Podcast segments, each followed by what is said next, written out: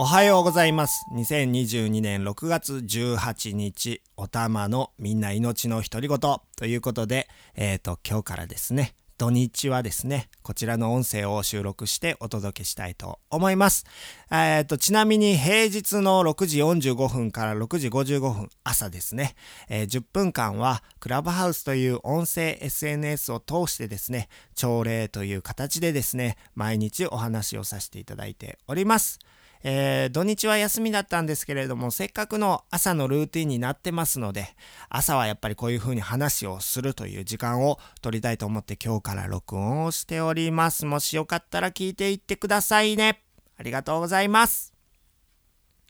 はい。ということで、おたまの朝礼が、えー、平日ずっとやってるんですけれども、えー、今週はとても心地よく、いい感じで配信ができました。えー、何曜日でしたかね。何か自分の中でね、行き先を決めたんですね。今日はそういう話をしましょうか。えー、行き先を決める。行き先を決めるとですね、やっぱり明確に決めるとですね、そこに向かうことができるなんていうのは当たり前の話でございます。えー、例えばナビゲーターをですね、ナビゲーションシステムありますよね。いろんな Google さんとか Google マップとかですね、カーナビとかいろいろあります。あと、あの、昔で言ったらコンパスですか？北を向いてるからこっちが東でこっちが西でこっちが南だってわかるものを交差したり、あの、太陽です。太陽がこの地点に来ると夏至だからとかなんか影でね、うまいことこう先住民たちがいろいろな形を作ってですね、方位方角を決めてですね、行き先を、えー、占い、そしてですね、自分たちはどこに向かうのかっていうことを決めてですね、えー、歩いていたと思うんですけれども、えー、僕なんて人はですね、この目標を立てることがあまり、えー、楽しい人ではありませんでした。えー、例えば目標を立てるとですね、例えばですよ、1ヶ月後に100万円を稼ぎますなんて言うてしまうとですね、毎日毎日その100万円のためにしか動けなくなるんですね。その目標を達成するためだけにしか思考が働か働かなくなるというパターンの中にはまってしまう気がしまして、えー、自分はもう本当にそれが嫌だったんですね。あの、目標という牢獄に閉じ込められてる気分になるわけですよ。身動きが取れないと。自由が利かないみたいな。しかしですね、今回はちょっと明確に目標を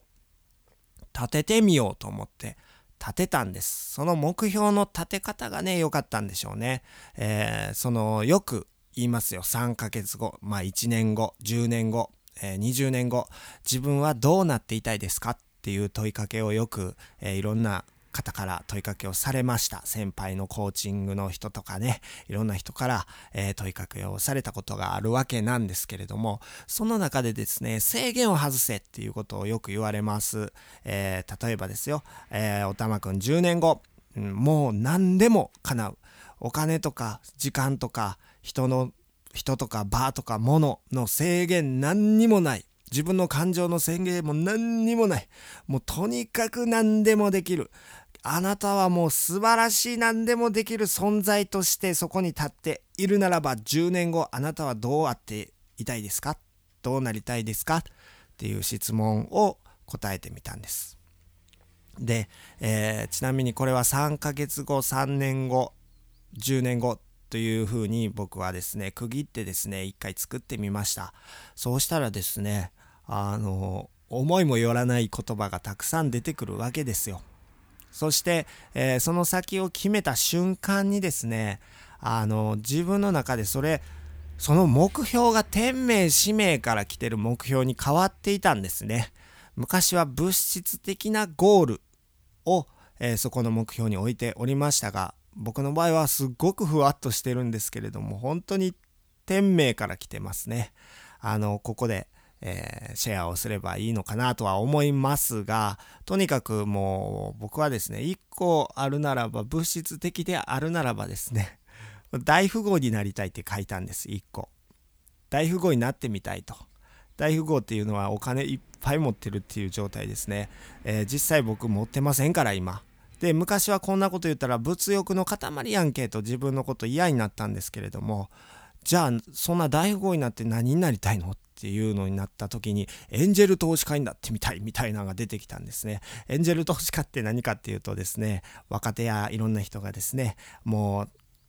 ういやこれちょっとどうしたらいいやろうってめっちゃいいことやろうとしてのお金ない人いっぱいおるんですねそういう人らのところへ行ってですね話をしてパーティーでもしてその人の話を聞いてですねうわめっちゃええやんって思ったらおお終わったいくら必要なんてっていうことでパンって渡したりとかね気持ちよくできるような、えー、人になりたいなと。でそのエンジェル投資家っていうのはお金だけではなくてエネルギーの投資ができる人間になりたいと思ってたんですね。それはですね、えー、まあ僕の内側に豊穣というものがあるわけですよ。その豊穣からはもう無限にいろいろ湧いてきてるわけです。そんな無限に湧いてるものをですね、えー、切り刻んでですね、もうちょっとでなくなるからこれだけにお願いしますみたいな資源の分配、うん、もうちょっとで石油がなくなるんでちょっとガソリンの値段上げましょうかとか、そういう社会じゃなくて、もう無限に溢れるまさにフリーエネルギーな時代が、えー、もうやってくると僕は信じておりますので、であるならば自分からフリーエネルギーになっていこうぜっていうのが僕の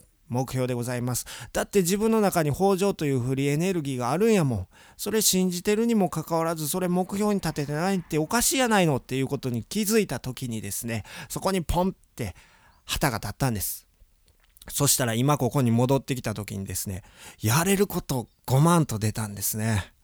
なので今毎日やれることがいっぱいあるやんけっていうことでですね、いろんなことにチャレンジしたり、いろんなことを逆にやめたりですね、えー、するようになってきました。そうすることによって容量が勝手に空いてきたわけですよ。その容量に何を詰めるかなんて考えなくてもですね、パッて目についたら書店に行ったら目について、わ、この本僕に問いかけてる気がするって言って買って帰ってきたらですね、本当にものすごくいっぱいこう情報が詰まっていて、そこから自分の言葉がいろいろこう合体してきてですね、えー、本当に、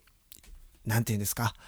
自分の経験が実は器になっていたっていうことをほんま今週実感しました。そんな話を多分先週はずっとしていたのではないでしょうか。ということで、ここからはですね、僕は本当に北条ナビゲーターとして歩いていく決意を、えー、しましたので、えー、この音声通してですもん、ですもんって何？ほ